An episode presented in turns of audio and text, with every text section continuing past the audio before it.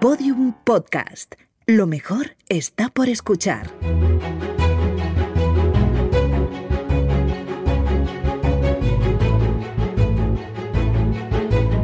Historia de España para selectividad. Un podcast de Juan Jesús Pleguezuelos.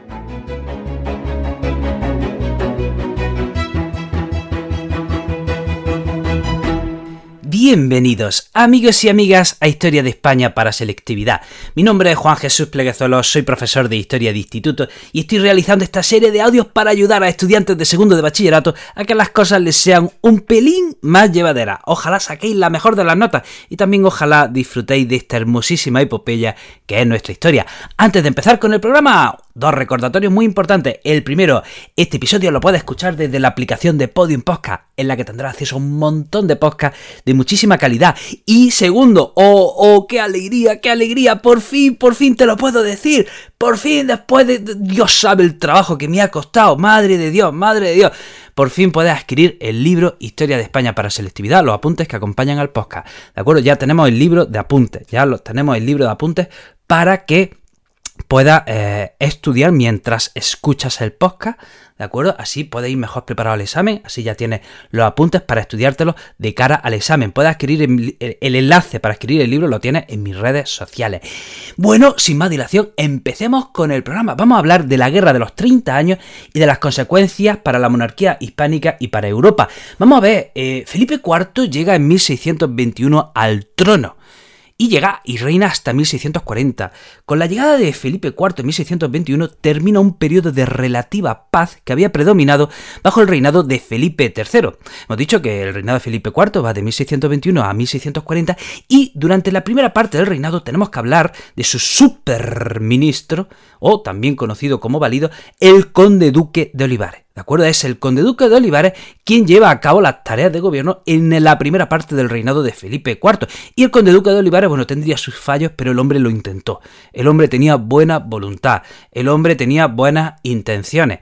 No le salieron las cosas. Qué pena para él y para España, ¿vale? Pero el hombre eh, hizo lo que pudo. ¿eh? En política interior llevó a cabo una, política reformista. Intentó construir un Estado unificado. Intentó que todos los reinos de la monarquía hispánica eh, contribuyesen por igual tanto en lo fiscal como en lo militar. Quería construir eh, un Estado unido.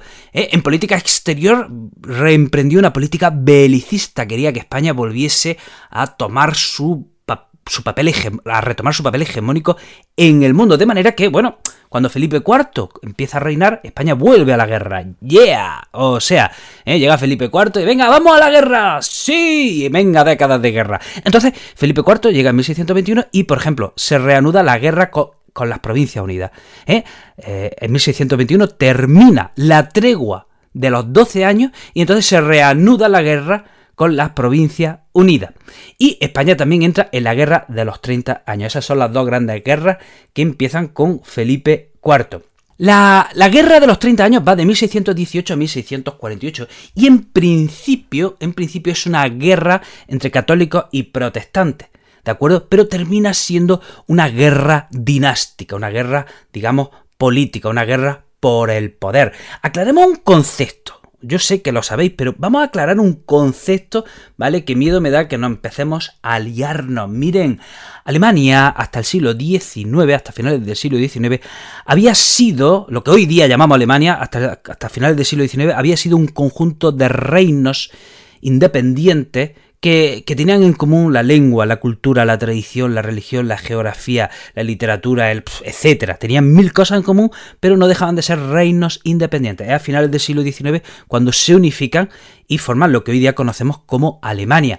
Bien, pues en, eso, en ese conjunto de reinos independientes, ¿de acuerdo? A comienzos del siglo XVI hay una escisión dentro del catolicismo. Dentro del catolicismo, eh, a comienzos del siglo XVI, en Alemania, eh, lo que hoy día llamamos Alemania, comienza una escisión en el catolicismo. Un tal Martín Lutero, un monje, un monje católico, empieza a denunciar los abusos de la Iglesia Católica y empieza un movimiento que termina separándose de la Iglesia Católica y a esos cristianos que siguen a Lutero se les llama luteranos, ¿vale? Luego están los calvinistas, luego están los anglicanos, ¿eh? entonces empieza a haber escisiones dentro del catolicismo en Occidente. A, a todos esos nuevos cristianos se les llama protestantes. ¿De acuerdo? Y a ese movimiento que inicia Martín Lutero se le llama la Reforma. ¿Cómo responde la Iglesia Católica a la Reforma de Lutero? Con la Contrarreforma. Bueno, pues ¿qué sucede? Que todas estas decisiones dentro del catolicismo dan lugar en la actual Alemania, ¿eh? eh en lo que hoy día llamamos Alemania, mejor dicho, en esos reinos germánicos, ¿eh? en esos reinos germánicos, dan lugar a conflictos bélicos, ¿vale? Dan lugar a conflictos bélicos entre católicos y protestantes. Entonces, ¿qué sucede? Que esa tensión entre católicos y protestantes continúa, continúa ¿eh? hasta el siglo XVII, que es la Guerra de los 30 años. Entonces, vamos a hablar, causas de la Guerra de los 30 años. Bueno, pues la primera causa de la, de la Guerra de los 30 años es que la paz de Augsburgo de 1555, que se supone había puesto fin al conflicto entre católicos y protestantes, fue una paz débil. En 1555, de acuerdo, en esa paz de Augsburgo, se había eh, acordado que cada príncipe de cada reino alemán elegiría la religión de su estado. De manera que si un príncipe, si un príncipe decidía hacerse protestante, por ejemplo, luterano, eh, toda la población de ese estado debía hacerse luterana. Si ese príncipe se hacía católico, eh, pues pues esa población, ese Estado tendría que hacerse católico. También se intenta que haya tolerancia entre católicos y protestantes. Eso se intenta en la paz de Augsburgo de 1555, pero fue una paz débil. Entonces, la primera causa de la guerra de los 30 años es que la paz de Augsburgo fue débil, no terminó con el conflicto y la tensión se prolonga, se prolonga hasta el siglo XVII. ¿De acuerdo? Segunda causa de la guerra de los 30 años. Bueno, todos los estados querían controlar a los estados alemanes como los estados alemanes estaban separados y eran pequeños, bueno, pues el resto de potencias intentan controlar esos estados. Los países nórdicos, Francia, España, eh, eh, la Iglesia Católica, todos quieren controlar esos estados germánicos y meten cizaña y al final pues se acaban enfrentando entre sí.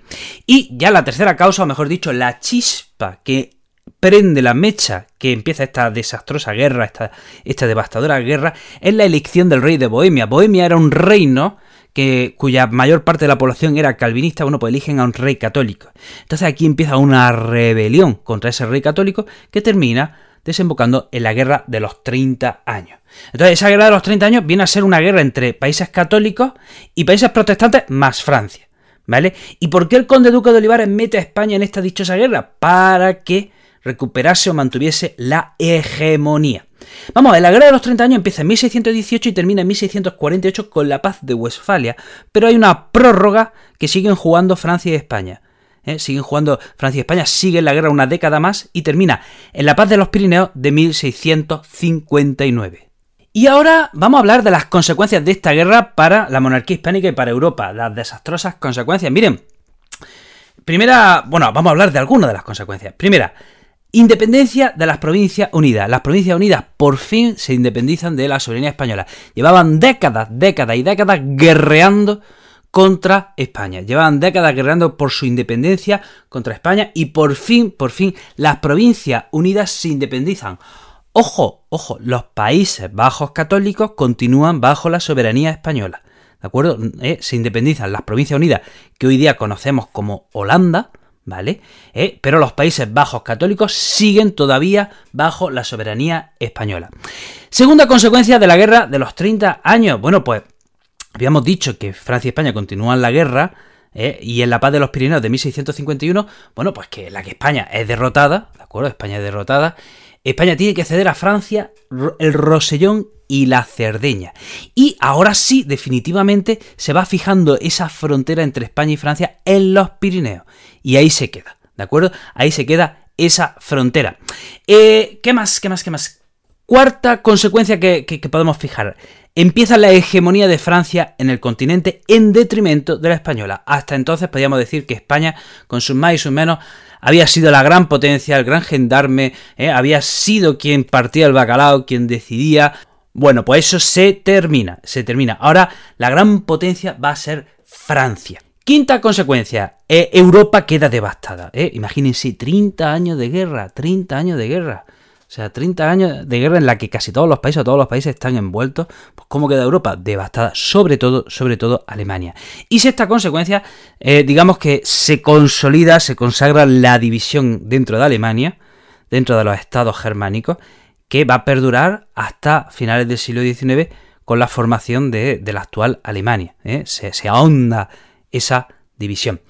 Bueno, hasta aquí el programa de hoy. Te recuerdo que este episodio lo puedes escuchar desde la aplicación de Podium Podcast. También que si quieres, si quieres adquirir mi libro, sígueme en las redes sociales. Me, eh, me puedes encontrar en todas ellas con, el nombre del profesor inquieto.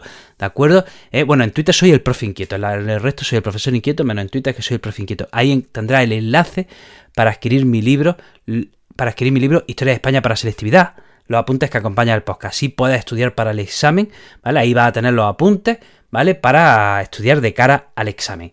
Querido amigo, querida amiga, te mando un abrazo enorme, te deseo lo mejor y nos vemos en el próximo episodio. Todos los episodios y contenidos adicionales en podiumpodcast.com. También puedes escucharnos en nuestros canales de Spotify, iTunes, iBox y Google Podcast y en nuestras aplicaciones disponibles para iOS y Android.